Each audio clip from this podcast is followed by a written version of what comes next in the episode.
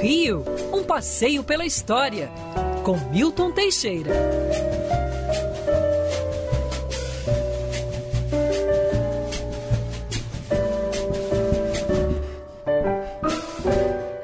Professor Milton Teixeira, tem duas coisas muito boas nesse piano. A primeira quer dizer que a gente tem a, me- a melhor coluna de história do Rio de Janeiro. A segunda é que tá chegando a hora do meu almoço também. Que é melhor ainda. né? Melhor? Muito boa também, né, professor? Bom Eu dia. acredito que seja mais importante.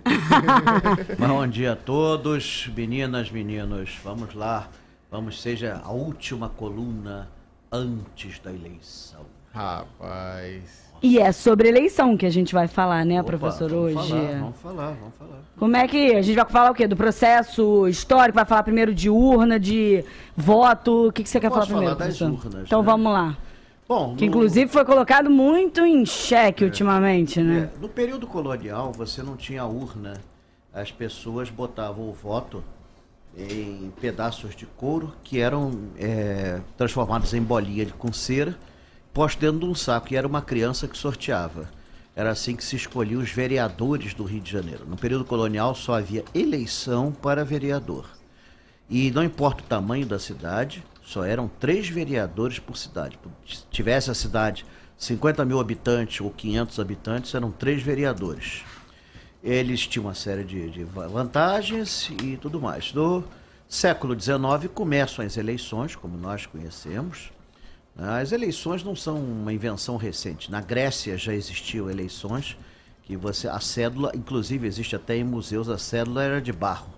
Era um, era um disco com eh, tinha algumas com buraco no meio e outras sem o buraco no meio. Então você segurava pelo meio e você jogava dentro de uma urna e aí você votava. Tinha E pelo buraco você dizia sim ou não, ou candidato 1, um, candidato 2. O negócio era inteligente, porque você não precisava ser alfabetizado e se você conhecesse a pessoa, você votava ou não nela. É, por incresça que parível, é, no período imperial, nós tivemos uma participação notável da população nas eleições. Em 1872, por exemplo, é, 20% da população brasileira votou. É, numa época em que mulher não votava, que escravo não votava e tudo mais, isso é uma quantidade excelente. Você tem que pensar que países europeus da mesma época, com séculos de experiência em votação, não tinham esse percentual. Quando veio a República, houve uma série de uma, mudança grave na legislação eleitoral e ah, o índice de votantes caiu para 1%. Depois de uma outra reforma, aumentou um pouquinho para 1,5%. Só podia votar quem era rico e tudo mais. O voto vinha impresso no jornal, você recortava, preenchia e mandava pelo correio. Claro, né, os cabos eleitorais compravam as edições inteiras dos jornais, preenchiam e o resultado é que você tinha mais voto do que eleitor.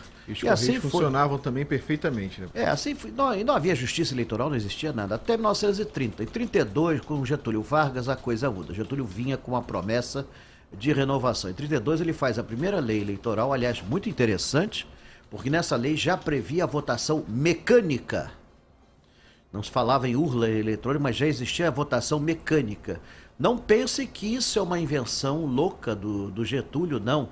Nos Estados Unidos, no final do século XIX, já usavam calculadoras analógicas para apurar os votos, usando cartões perfurados.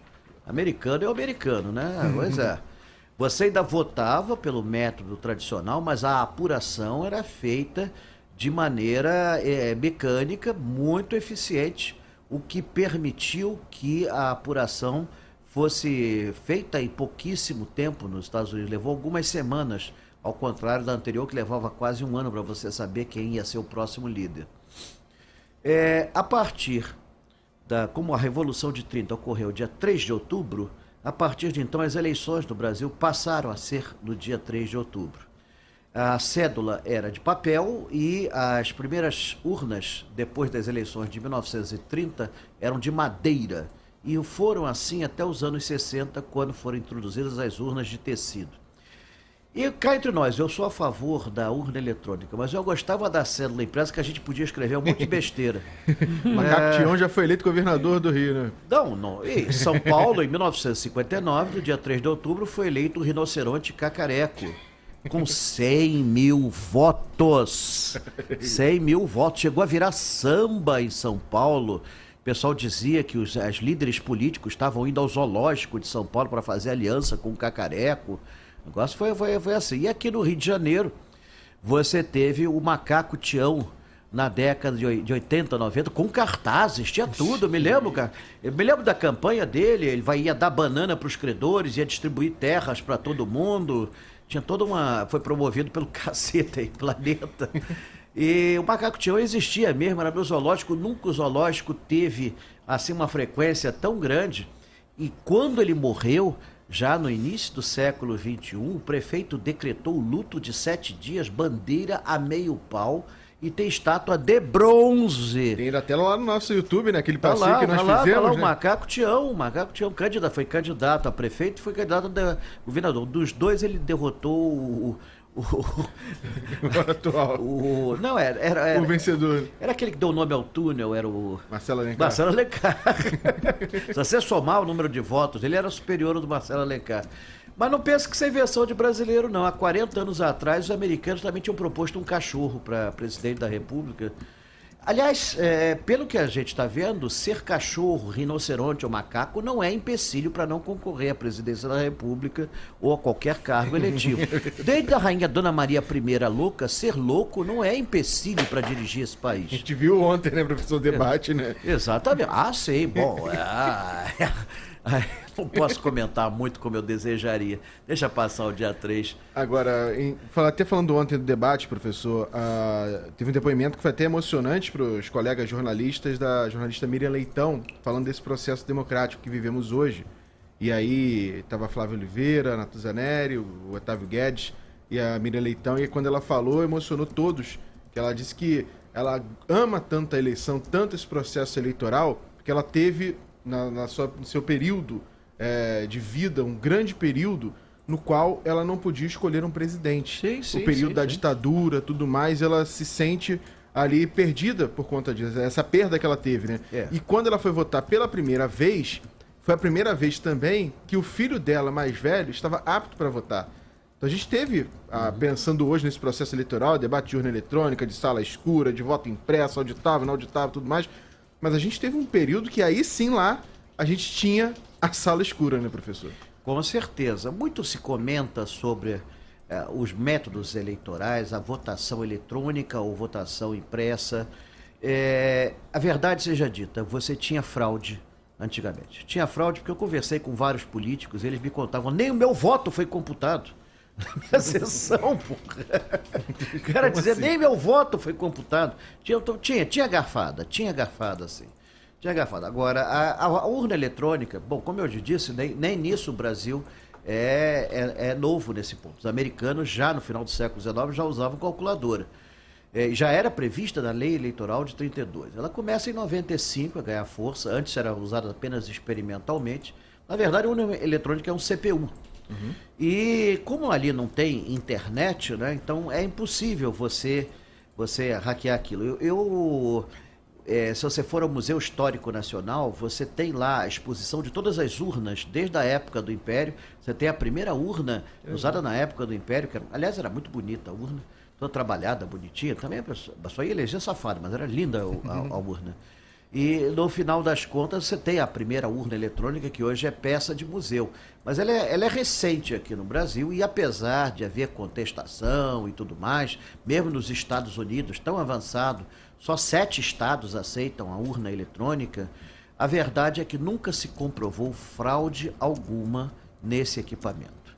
Foi feita apuração severa em todas as eleições e nunca se comprovou fraude, ao contrário da antiga cédula eleitoral. A única coisa que tinha de bom é que a gente escrevia as besteiras que quisesse e, e- e bem entendesse. Caso você não gostasse dos candidatos, você botava o que, o que desejava. Mas eh, n- é, é inegável que a urna eletrônica, o Brasil está crescendo cada vez mais, nós estamos com mais de 200 milhões de habitantes, eh, você não vai ter como ficar contando Sim. uma a uma, vai ter que precisar ser um computador mesmo, vamos ter que confiar na máquina cada vez mais. E essa é, essa é o destino, é o futuro. É o futuro. E que não venham mais épocas de sombras, onde não se tinha eleição nos anos 60, ou a eleição era garfada, ou então a coisa era feita de tal forma que só podiam ser eleitos determinados candidatos. Vamos deixar as besteiras para os candidatos falarem, né, professor? Ah, sim. Um e o dia- seu tempo acabou, É. candidato. Quer É um- direito de resposta? Um dia eu vou me candidatar, já tenho até a minha campanha. Prometo fazer na vida pública o que faço na privada.